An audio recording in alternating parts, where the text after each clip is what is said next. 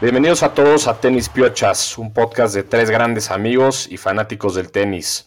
Hoy nada más estamos Lalo y yo, y sí, Lalo está de vuelta, entre comillas, está de vuelta en el, en el podcast, pero sigue fuera de México.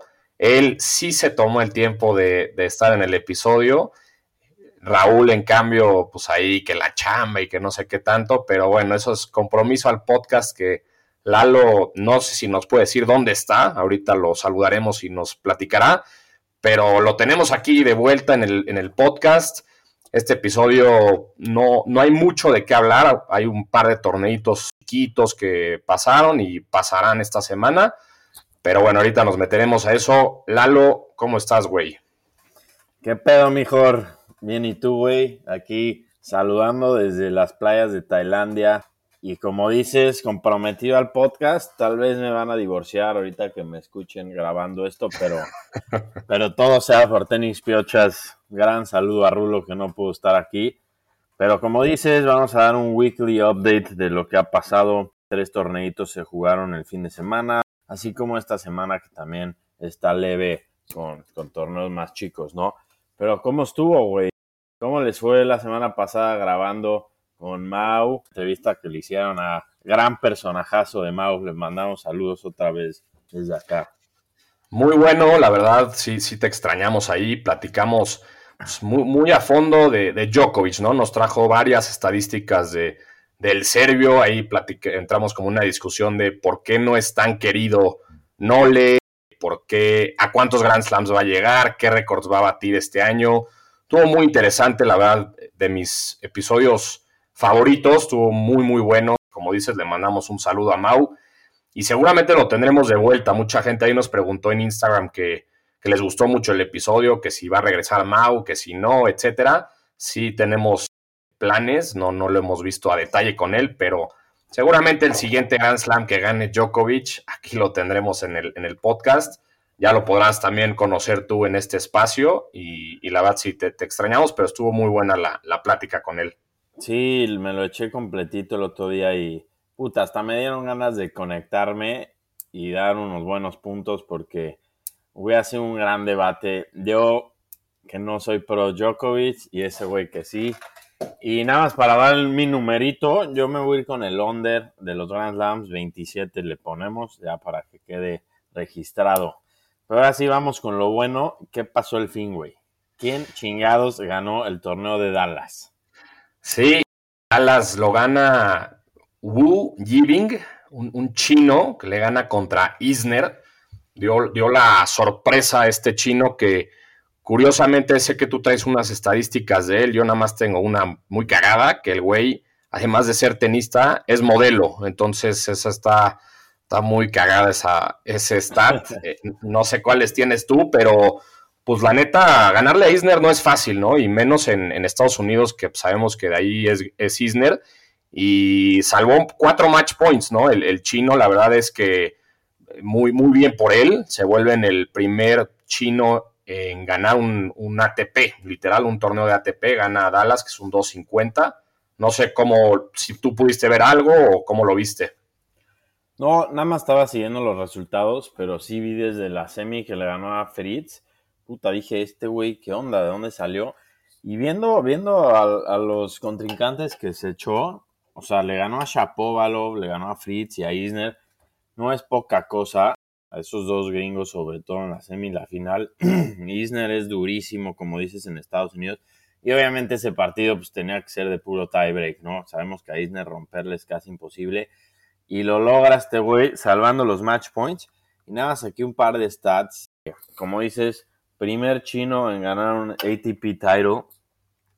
23 años tiene el güey, estuvo lesionado la mayor parte de 2019 y 2020, luego fue COVID. Entonces estuvo fuera de las canchas un buen rato, pero tuvo una muy buena carrera en juniors. Ganó el US Open cuando estaba jugando el circuito de juniors. Y este está, está cañón porque en marzo del año pasado el güey era el, el número 1869 del mundo. Y en un año, ahorita después del título, sube a 58, ¿no? Entonces, puta, un despegue brutal en los rankings. Con este nuevo ranking ya va a entrar sin problema a los Grand Slams, al main draw sin tener que calificar. Ya no se tiene que preocupar de jugar el circuito de Challengers. Entonces, pues, interesante la historia de este güey que entrena en Florida en la IMG Academy y, parece ser que tiene más nivel de lo que creemos y, pues bien ver a un chino, a una potencia de ese país que muy interesantemente nunca había ganado un título, ¿no? Y en, otros deportes son muy grandes. Sí, de acuerdo. La verdad es que yo creo que vamos a seguir viéndolo, ojalá, la verdad, porque se ve hasta buen pedo el güey, ¿no? O sea, como que en el partido se estaba hasta como que riendo del momento, pero la verdad, muy bien por él. También es un big server, no, no parece, pero pegó 44 haces en la final contra Isner, entonces es, es, siento que es peligroso y ojalá veamos más de él. Como dices, creo que Isner, no es fácil ganarle a Isner y más, o sea, no sé, siento que ese partido fue puro as tras as y los rallies que se daban eran putazo tras putazo y, ya, ¿no? O sea, no mucho, no mucho rally largo. Sí, viendo la foto, tengo mis dudas de que dices que también es modelo, güey, porque yo lo veo igual que, que, todos, pero pero sí, muy buen torneo de él y vamos a ver hasta dónde va a llegar este güey. Sí, y de ahí nos seguimos a, otro torneo que este fue en Francia, en Montpellier, que gana Yannick Sinner, ¿no? Gana su séptimo título, si no me equivoco, contra, contra el gringo Cressy. Este Cressy muy cagado el otro día subimos ahí en redes que Cressy dijo, es gringo, Cressy dijo que él está seguro y luchando para ser el número uno del mundo, que neta no sé qué se fumó ese día para andar diciendo esas cosas. Y, y Sinner, pues la neta, bien por él, ¿no? Creo que Sinner es ese jugador que le falta dar como ese jump en ganar un torneo más importante. Pero bueno, así empiezan todos, ¿no? Creo que también en algún momento Casper Ruud era ese tipo de jugador que ganaba puros 250s y alguno que otro 500, y ya lo estamos viendo en finales de Grand Slam, ¿no? Entonces, Esperemos que Sinner llegue a, dar ese como paso importante. Y pues sí, la neta, bien por el italiano, ¿no? Sí, a veces se nos olvida que Sinner tiene 21 años y medio y ya es ganador de siete títulos, ¿no? Se está convirtiendo en el rey de los 250s, así como Rublev es el, el patrón de los ITP 500. Sinner ya tiene seis 250s y un 500. Y además eh, tiene el Career Grand Slam de Quarterfinals, ¿no? A su corta edad ya, ya llegó a cuartos de final de, de todos los Grand Slams y, y, a una final hace como dos años de un Masters. Entonces, ahí va, está tratando de, recuperar su regreso al top 10, donde merece estar, porque sin duda es de los mejores 10 tenistas del mundo, ya lo hemos visto darse madrazos con quien le pongas, y esperemos que siga su carrera para arriba, sí le hace falta demostrar un poco más de punch en los Grand Slams, como ya lo hemos dicho en repetidas ocasiones, pero para mí yo creo que es de mis top tres jugadores favoritos del circuito en este momento. Sí, la verdad sí, bien, por él. Ojalá lo veamos en, más torneos importantes. y lo que dijo, y lo que dijo Chrissy, güey, puta, seguramente Raúl se quisiera meter en, en ese stat, así como como se mete tanto en Raducanu, pero lo digo ahorita, o sea, no va a haber noticias de este güey en todo el año. Sí, no, no, de acuerdo. Yo, yo lo he visto jugar y su único highlight, según yo, es un saque que dio con el marco de la raqueta que le salió como drop shot. Ese es el único que sale ya como el mejor saque de la historia. O sea, si la neta, dudo que lo veamos. Y mira, se vale soñar, pero la veo dudosa, la verdad. Y pues nos vamos al último torneo, ¿no? Que fue de la semana pasada, que fue el Córdoba Open en Argentina, otro 250. Y fue duelo de, argentinos la final. Sebastián Báez le gana a Federico Coria, ¿no? Otro jugador que pues por ahí a veces se ve como en los torneos importantes, pero tampoco logra dar como ese, ese jump.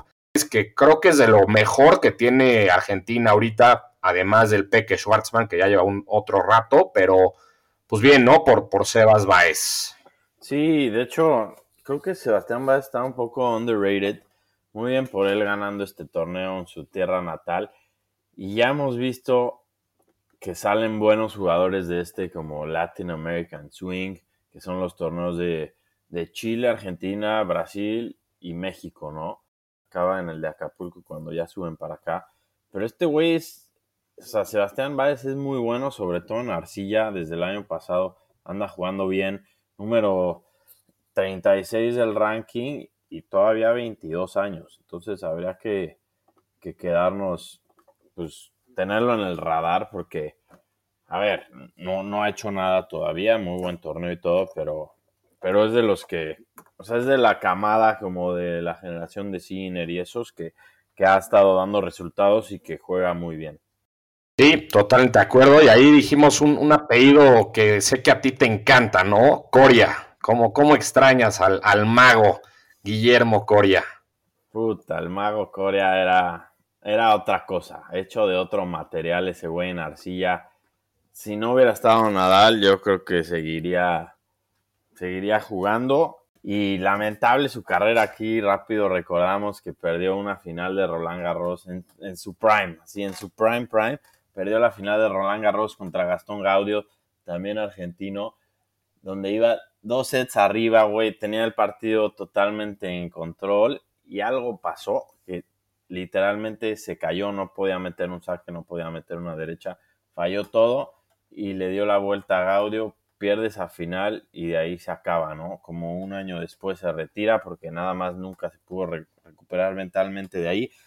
Pero aquí a los aficionados, si quieren saber quién es, que googleen Guillermo Coria, final de Roma, que ha de haber sido como por ahí del 2009 Iban a ver un partidazo que se echó contra Nadal ese güey, puta. No mames cómo jugaba, se movía como mosquito por la cancha.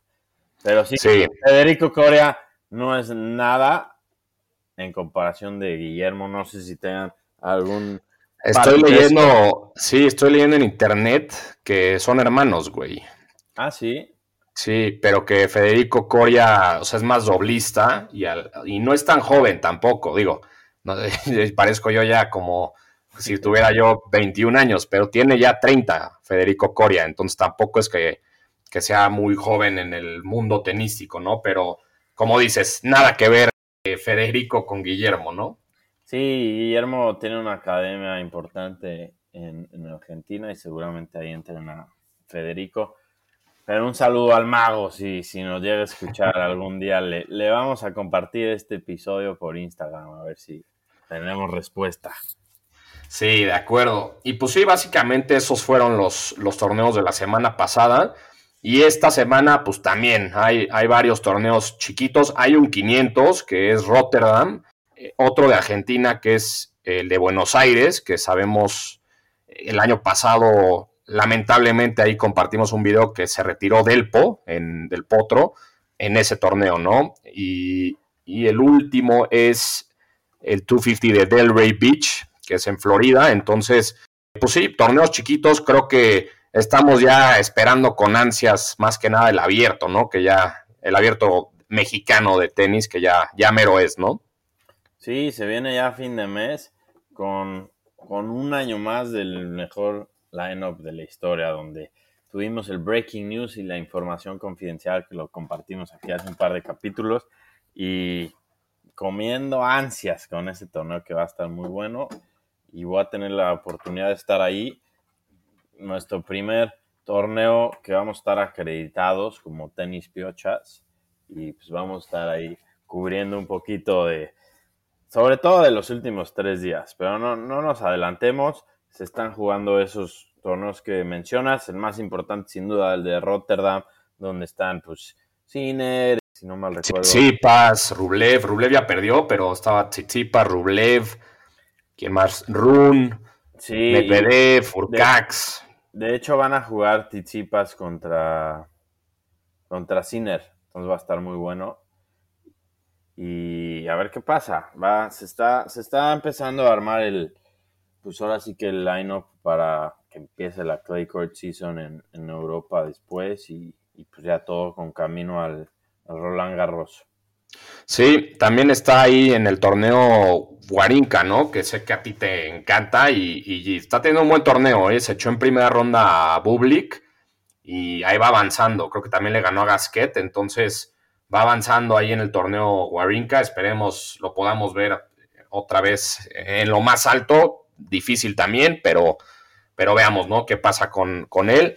Y pues sí, los otros de Delray Beach y Buenos Aires, Argentina, pues Básicamente ahorita son torneos bastante chiquitos. Se viene el abierto que también es un, ATP 500 y hasta marzo es donde ya se vienen los, los grandes, ¿no? Que son Indian Wells y, Miami, que son los primeros Masters 1000 del año, ¿no? Sí, sí, sí. Y pues no hay, no hay mucho más, ¿no? Aquí nada más viendo en redes sociales el otro día vimos como un ex director de Nike dio, unas declaraciones de cuando, cuando Federer deja el contrato de Nike, no renueva y se va con un Niclo a uno de los contratos más lucrativos en la historia de los patrocinios en todos los deportes. Una locura, 300 millones creo que por 5 años, algo así. Pero sí dice que, dice, para nosotros dejar ir a alguien así es una atrocidad. Roger Federer pertenecía a Nike por el resto de su carrera como, como Jordan, LeBron James, Tiger Woods, está a la altura de los mejores atletas de Nike de todos los tiempos. Todavía estoy decepcionado, pero sucedió, ¿no? Fue una, fue una colaboración atleta-marca legendaria. Federer, ahí empieza también el logo de RF que se volvió famosísimo. Y pues todo el mundo se acuerda con Federer con una banda en la cabeza que, que era de Nike, ¿no? fue brutal para todo el mundo de las marcas de ropa. Sí, no, o sea, creo que Nike se debe dar, estar dando unos, unos buenos, puta, qué palabra usar, pero la neta sí, arrepentidísimos deben estar de eso. Y también me acuerdo que en su momento hubo un tema con el logo, ¿no? El logo de RF, que Nike no lo quería soltar y después ya no, ya no se supo bien qué pasó, pero pues finalmente sí, un Niclo lo logró tener, ¿no? Pero creo que, puta, pues que hubiera sido de Federer todavía con Nike, ¿no? O sea, son legendarias esas, esas personas. El mismo Federer con Rolex, ¿no? Que, puta, empezó con él y, ahí sigue, ¿no? Entonces, creo que sí, pues un, gran arrepentimiento de la marca, pero pues ni hablar, ¿no? Así, así pasa en esas decisiones y, y ni modo, ¿no? Y como dices, eh, creo que no, no hay mucho más de qué hablar. Nada más repasar rápido un poco el, top 10, cómo están las cosas ahorita. Djokovic número 1, 2 Alcaraz, 3 Tsitsipas, 4 Rud, 5 Rublev, 6 Nadal, 7 Fritz, 8 Félix, 9 Run y 10 Urcax, ¿no? Entonces, así las cosas, no se va a estar moviendo mucho ahorita porque son torneos chicos.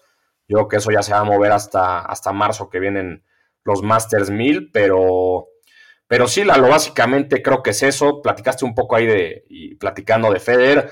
La gente también nos ha preguntado mucho que qué pedo con el episodio de Federer. Lo estamos planeando, sí lo vamos a sacar, pero todavía no estamos listos anímicamente, mentalmente. Seguimos tristes del tema, pero sí, sí va a haber un, especial muy interesante de Federer. Lo, estamos planeando muy bien para que no nada más sea un episodio al aventón, pero, pero sí esperen noticias de, de ese también. Y no sé, Lalo, tú, tú qué más, qué más tienes. Nada más una, una noticia más hace rato en, Ciudad de México se anunció la tercera edición del Mexico City Open que pertenece a la categoría del, de 125 del ATP Challenger Tour y que va a ser del 27 de marzo al 1 de abril, ¿no? Y que seguramente vamos a estar ahí también cubriendo un poquito pues, de lo que es el circuito de ascenso del, ATP Tour, que es muy interesante cómo esos jugadores tienen que luchar por, pues, por conseguir un lugar ya fijo en, en, el ATP Tour, ¿no? Pero ahí vamos a estar y enhorabuena por otro evento deportivo de gran nivel en la Ciudad de México, ¿no?